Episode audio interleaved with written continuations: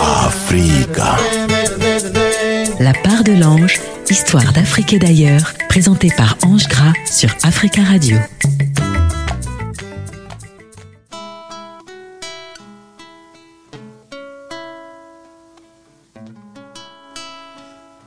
Chers auditeurs, chères auditrices, chers amis villageois de la part de l'ange, je vous espère en très bonne santé.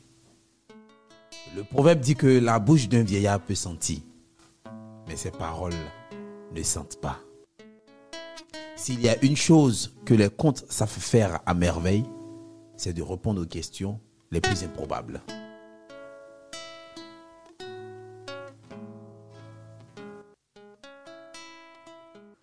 Pourquoi le chien s'assoit toujours de la même manière? Pourquoi la mort surprend les hommes? Pourquoi les lions poursuivent toujours les gazelles? Pourquoi est-ce que souvent nous sommes épris d'un tel chagrin qu'on arrive à décrire? Pourquoi est-ce que nous avons des lignes entre les mains? Question, question, question. Alors, si vous vous posez ce genre de questions, sachez que tout au long de cette semaine, j'essaierai de vous répondre à travers des contes dits étiologiques. Alors, prêtez-moi vos oreilles, asseyez-vous sur vos tabourets et l'histoire commence ainsi. Histoire d'Afrique et d'ailleurs sur Africa Radio. Pourquoi le chien s'assoit toujours de la même manière? Le chien pourrait quand même changer sa manière de s'asseoir, n'est-ce pas? Pourquoi le chien s'assoit toujours de la même manière? Vous vous posez certainement cette question. Voici l'histoire explique cette manière bizarre de s'asseoir du chien. Il était une fois un jeune homme. Bécantiment, il s'appelait celui qui n'écoute pas. Bécantiment, dans le village dans lequel il vivait, il était formellement interdit de se rendre en forêt, d'aller à la chasse les samedis. Mais Bécantiment n'entendait pas cela de cette oreille. Quand Bécantiment se réveillait, surtout les samedis, il avait cette envie de manger cette viande de brousse qu'on trouve un peu partout, là, l'agouti, le lacode. Ce samedi-là, Bécantiment prend ses chiens. À Loadan, à c'est à Loacan, et il allait en pleine forêt pour chasser ses agoutis. Sauf que les samedis sont réservés exclusivement qu'aux génies, les Asiaoussou. Ce sont ces samedis-là qu'ils sortent dans la forêt pour voir qu'eux aussi à leurs occupations. Ce jour-là, il y a eu un croisement dans la forêt entre Bécantiment et les Asiaoussou. Un Asiaoussou qui regarde Bécantiment et lui dit Toi, on soit quoi? Aujourd'hui, je vais te tuer. Qui, chers auditeurs Si un homme te dit que je vais te tuer, vous pouvez encore arranger l'affaire.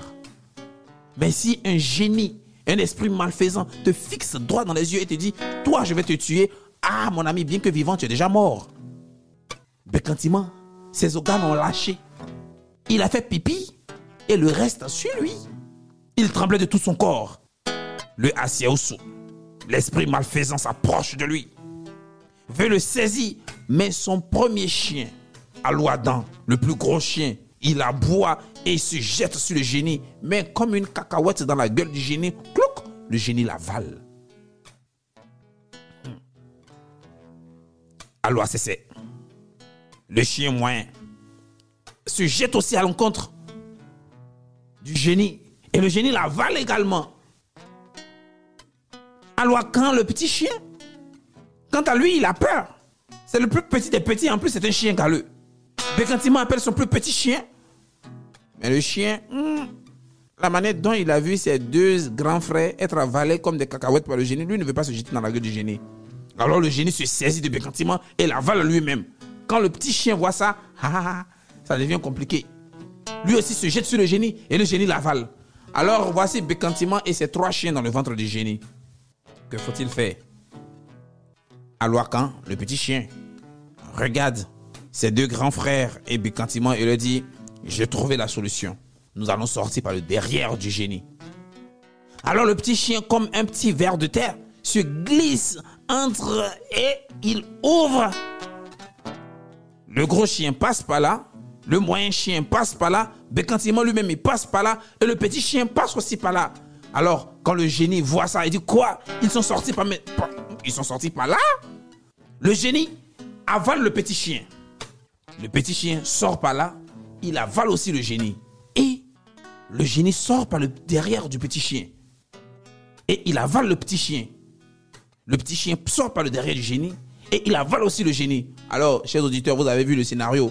Il y a un qui avale l'autre, l'autre sort par son derrière, ainsi de suite, ils sont avalés. Alors, le petit chien, il était tellement malin, il s'est dit, si ça continue comme ça, le génie ne fera que sortir. Quand ce fut son tour de sortie, il a avalé le génie et il s'est assis. Le génie ne peut plus sortir. Et c'est comme ça que le petit chien est rentré au village, rejoindre ses deux grands frères les chiens et bécantiment. Alors, chaque fois que le génie veut sortir, le petit chien s'assoit. Et depuis ce jour-là, tous les autres chiens ont imité cela. Le petit chien a donné naissance à des chiens. Et ces chiens-là, chaque fois que le génie à l'intérieur de veut sortir, ils s'asseyent. Raison pour laquelle les chiens ont cette manière bizarre de s'asseoir. Pas parce qu'ils ont envie de s'asseoir comme ça, mais parce qu'ils ne veulent pas que le génie sorte pas là. Histoire d'Afrique et d'ailleurs sur Africa Radio.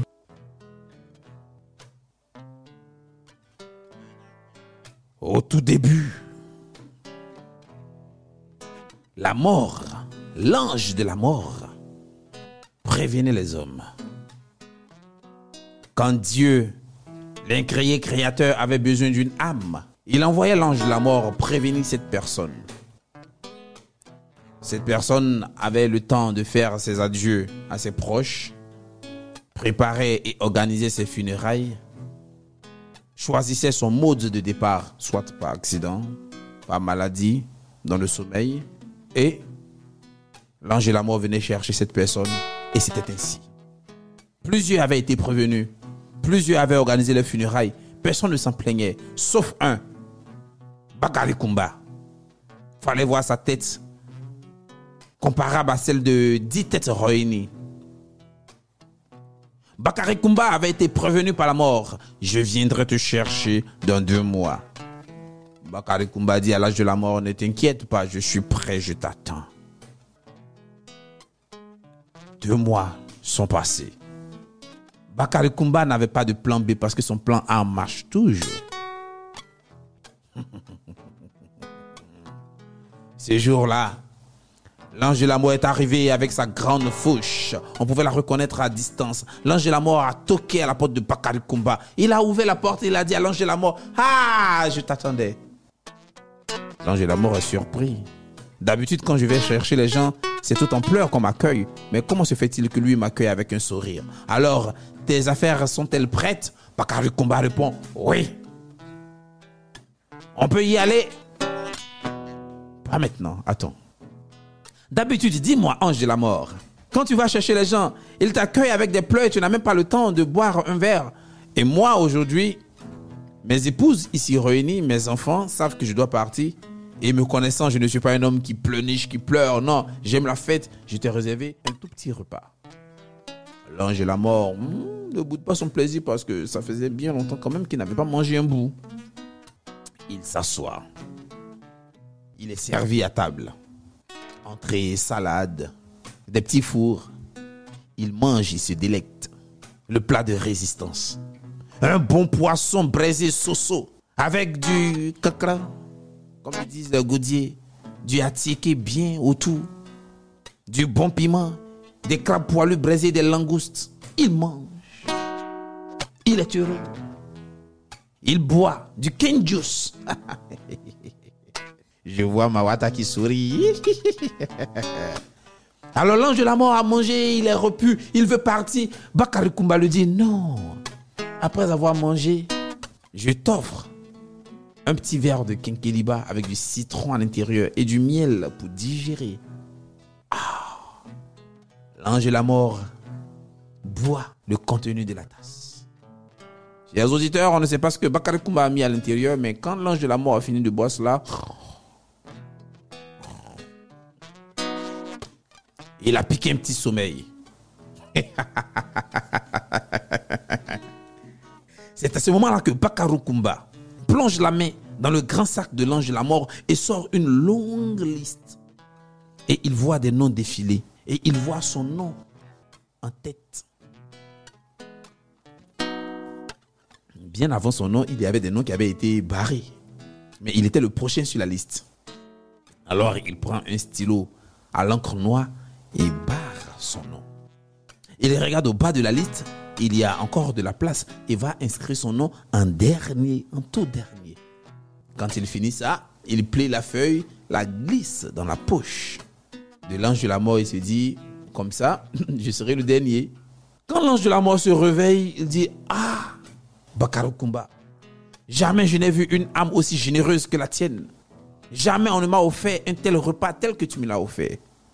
Alors, pour te remercier de ta gentillesse, je ne vais pas te prendre là tout de suite maintenant. Je t'accorde encore des jours et des jours. Je pense que je vais commencer par le dernier de la liste. C'est là que Bakari Kumba s'est rendu compte qu'on ne peut échapper à son destin. Alors la mort s'est dit, tel que Bakari Kumba m'a eu, les humains sont intelligents, ils finiront un jour par m'avoir. Maintenant, je ne préviendrai plus.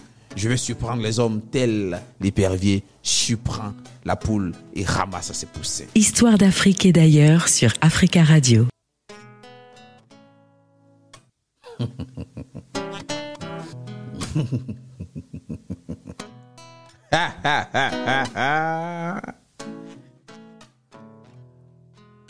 Au tout début, dans la brousse, le lion et la gazelle. On dit que les deux étaient inséparables et qu'ils étaient nés le même jour, bien qu'ils n'étaient pas nés dans la même famille, ils faisaient presque tout ensemble. Un peu comme de faux jumeaux. Ils allaient à l'école ensemble. Mais la gazelle ne manquait jamais de brimer le lion.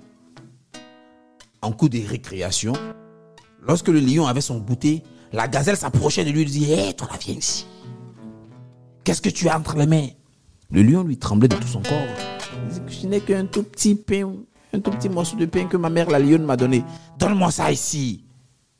Et si jamais le lion ne donnait pas son goûter à la gazelle, la gazelle le menaçait en lui disant, tu vois les cornes qui sont sur ma tête, ce sont des épées, je peux les enlever, les démonter et te découper tout de suite. Quand le lion entendait cela, il avait peur. Il tremblait de tout son corps. Et il donnait son goûter à la gazelle. Et tous les jours, c'était comme ça. Quand la gazelle devait faire un devoir et qu'elle n'y arrivait pas, sachant que le lion était intelligent, elle lui disait, hé toi là, viens ici et traite mon devoir à ma place. Et si le lion montrait même des signes d'opposition, la gazelle lui disait, hé, tu vois les cornes qui sont sur ma tête? Ce sont des épées. Je peux les démonter et te découper tout de suite. Quand le lion entendait ça, il avait le cœur qui battait la chamade.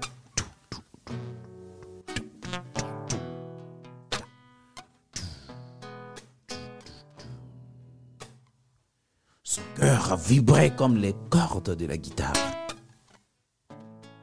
Et il a grandi avec cette peur, tout en pensant que les cornes de la gazelle étaient des épées. Sauf qu'un jour, le perroquet est venu voir le lion et lui dit, mais j'ai remarqué que depuis que nous sommes petits, tu as une peur de la gazelle. Mais que se passe-t-il? Alors le lion explique que, bah, bah, tu sais pas, la gazelle, ses cornes, ce sont des épées. Il explique tout ça. Et le perroquet lui dit, quoi? La gazelle que je connais là, sur sa tête, ce sont, ce sont pas des épées. Ce n'est rien d'autre que du blabla. Elle fait ça pour t'effrayer. Si tu veux, invite-la à manger chez toi. Et prépare le dîner comme tu n'aimerais pas le préparer. Fais n'importe quoi. Et si elle te menace, dis-lui de démonter ses épées, tu verras. Le lion était dans une telle colère. Quoi? La gazelle s'est foutue de moi depuis tout ce temps? Ok, c'est ce que on va voir. Chers auditeurs, le lion invite la gazelle à un repas. Ce jour-là, la gazelle était sur son 31. Elle avait porté des talons aigus et rouges, un rouge à lèvres, son sac à main. Elle marchait co. Ca. Co. Ca. Elle faisait son petit malin dans la brousse et disait à tout le monde Je vais chez cet imbécile de lion. La gazelle arrive chez le lion. Elle dit Mais il est où le repas? Le lion lui dit Bah, je n'ai euh, rien préparé d'autre, à part du maïs tout sec que je t'ai réservé. La gazelle lui dit Quoi Tu te fous de moi? Tu m'invites et c'est ça que tu me donnes à manger? Et si tu m'énerves, je vais enlever mes épées et te découper Le lion lui dit Vas-y, ça fait bien longtemps que je Je n'ai pas entendu cette phrase. Et j'aimerais voir à quoi ressemblent tes cornes démontées en épée. Je veux bien voir tes épées. Vas-y, démonte-les. La gazelle lui dit, ne m'énerve pas. Lion lui dit, si, si, je vais bien t'énerver. Montre-moi tes cornes. Montre-moi tes épées. Démonte-les. Démonte-les, je vais les voir. La gazelle s'est rendu compte que le lion était au courant de la vérité. Et séance tenante, le lion a bondi sur la gazelle, mais elle, rapide comme un elle a détalé. Le lion lui a dit, à partir d'aujourd'hui, que ce soit toi ou ta descendance, celui que je croise de ton espèce, je le dévore et je le mange. Et depuis ce jour-là, le lion a une rage contre les gazelles. Quand il voit une gazelle, même s'il est rassasié, il la poursuit dans le but de l'attraper, de la manger pour se venger. Histoire d'Afrique et d'ailleurs sur Africa Radio.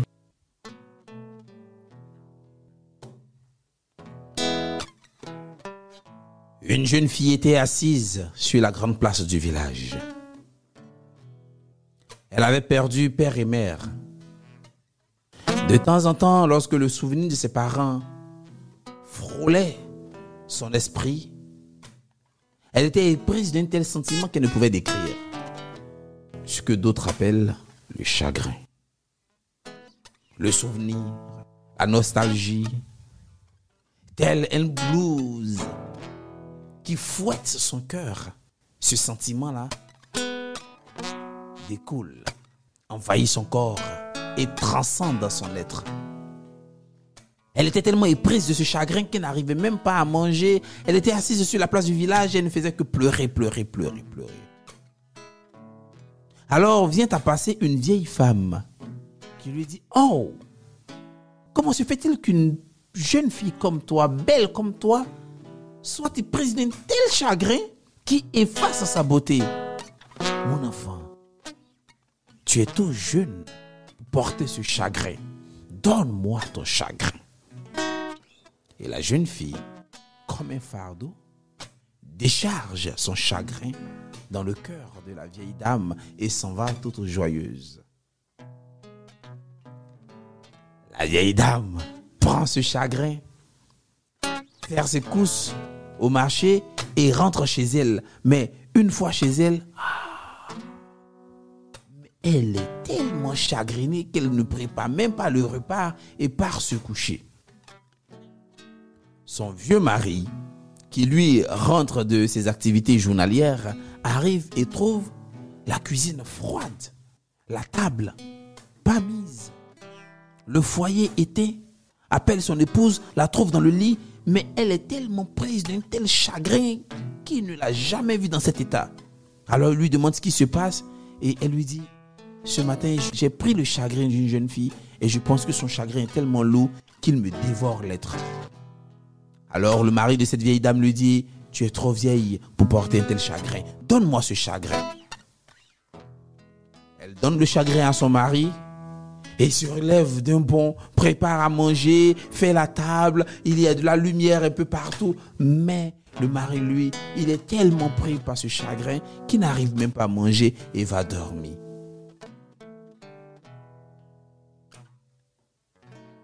Le lendemain matin, le chagrin est tellement lourd que le vieil homme ne peut se lever. Son fils vient le voir et il explique à son fils qu'il a pris le chagrin de sa mère, qui elle-même l'a prise chez une jeune fille. Alors le fils regarde son père, lui dit, tu es trop vieux pour porter ce chagrin, donne-le-moi. Le fils prend le chagrin de son père, mais lui que de le porter, il le met dans un sac, le concasse en plusieurs petits petits morceaux et en fait une farine. Il se met sur la grande montagne du village. Il attend qu'il y ait un grand coup de vent il lance la poudre de chagrin un peu partout. Et le vent emporte ce chagrin, cette poussière de chagrin un peu partout. Il y en a qui en ont reçu beaucoup, il y en a qui en ont reçu un peu, et puis il y en a qui n'ont rien reçu du tout.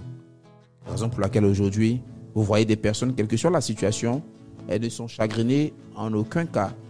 Il y en a de temps en temps qui sont chagrinés par des petites ou des grandes situations, et puis il y en a eux qui en ont tellement reçu qu'ils sont chagrinés tout le temps. Alors, chers auditeurs, sachez que le chagrin, vous pouvez le décharger au pied de quelqu'un ou de quelque chose, ne soyez plus jamais chagriné car le chagrin, en réalité, n'est pas à vous. Histoire d'Afrique et d'ailleurs sur Africa Radio.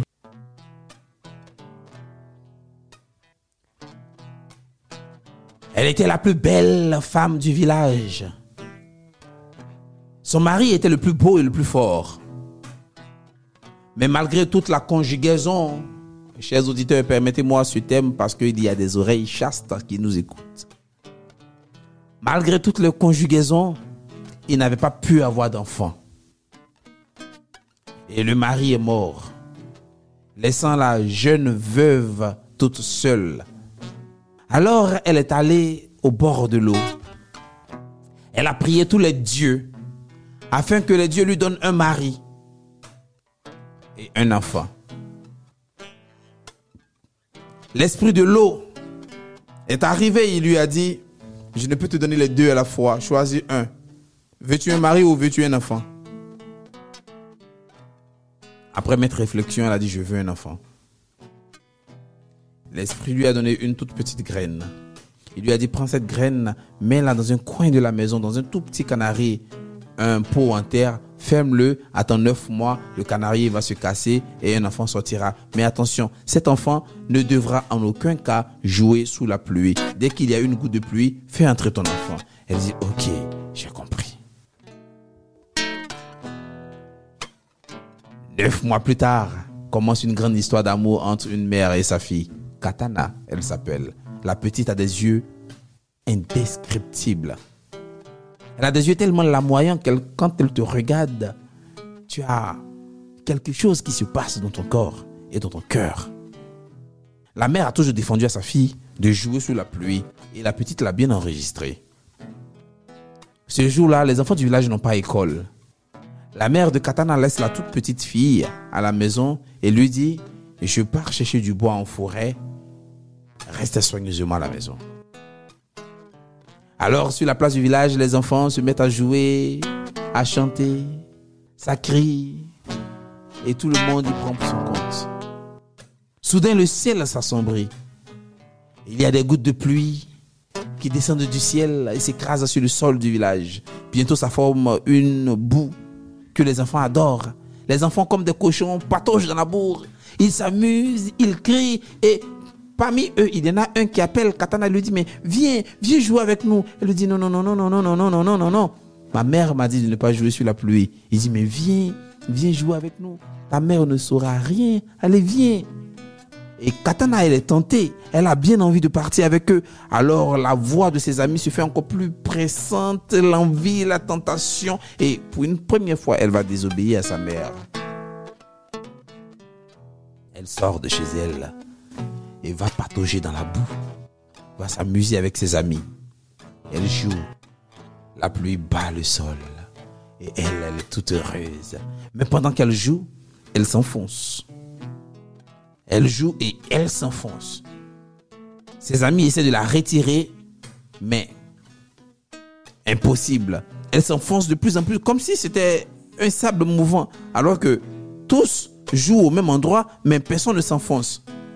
Les enfants crient à l'aide, les grands viennent, et la mère, qui a entendu les cris stridents et les cris d'alarme des villageois, laisse son bois en forêt. Elle se met à courir, à courir, à en perdre haleine. Elle court, elle court, elle court. Et quand elle arrive, elle voit sa fille qui n'a que la tête hors du sol. Tout le corps est englouti. Alors elle saisit sa fille par les cheveux. Elle tire, elle tire, elle tire. Mais ses forces ne sont rien face à la force de la terre qui avale totalement sa fille. Elle pleure tout son saoul. Elle pleure à sa douleur. Elle pleure à sa négligence. Et quand elle ouvre les mains, elle n'a que les cheveux de sa fille entre les mains. Elle serre les mains et rentre chez elle. Elle dort avec les poings serrés. Le lendemain, quand elle se réveille, il n'y a plus de cheveux entre ses mains, mais il n'y a que les traces des cheveux de sa fille, les lignes qu'on a entre nos mains. Lorsqu'on raconte cette histoire, on dit que chaque fois que vous voyez les lignes entre vos mains, pensez à quelqu'un qui vous aime, quelqu'un qui a sacrifié sa vie pour vous, quelqu'un qui serait prêt à sacrifier, à tout donner pour vous. Ne soyez pas ingrat. Soyez reconnaissants à la vie. Le bonheur est souvent proche de nous. Chers auditeurs, je vous ai raconté maintenant pourquoi que nous avons des lignes entre les mains. Et durant cette semaine, j'ai été accompagné à la guitare par mon très cher, indémodable Mawata, à la prise de voix, à la réalisation, le seul petit-fils de son grand-père, Al-Ghali Fatiga. Et moi, je vous donne rendez-vous la semaine prochaine pour vous raconter d'autres histoires et pourquoi pas des proverbes. Prenez soin de vous.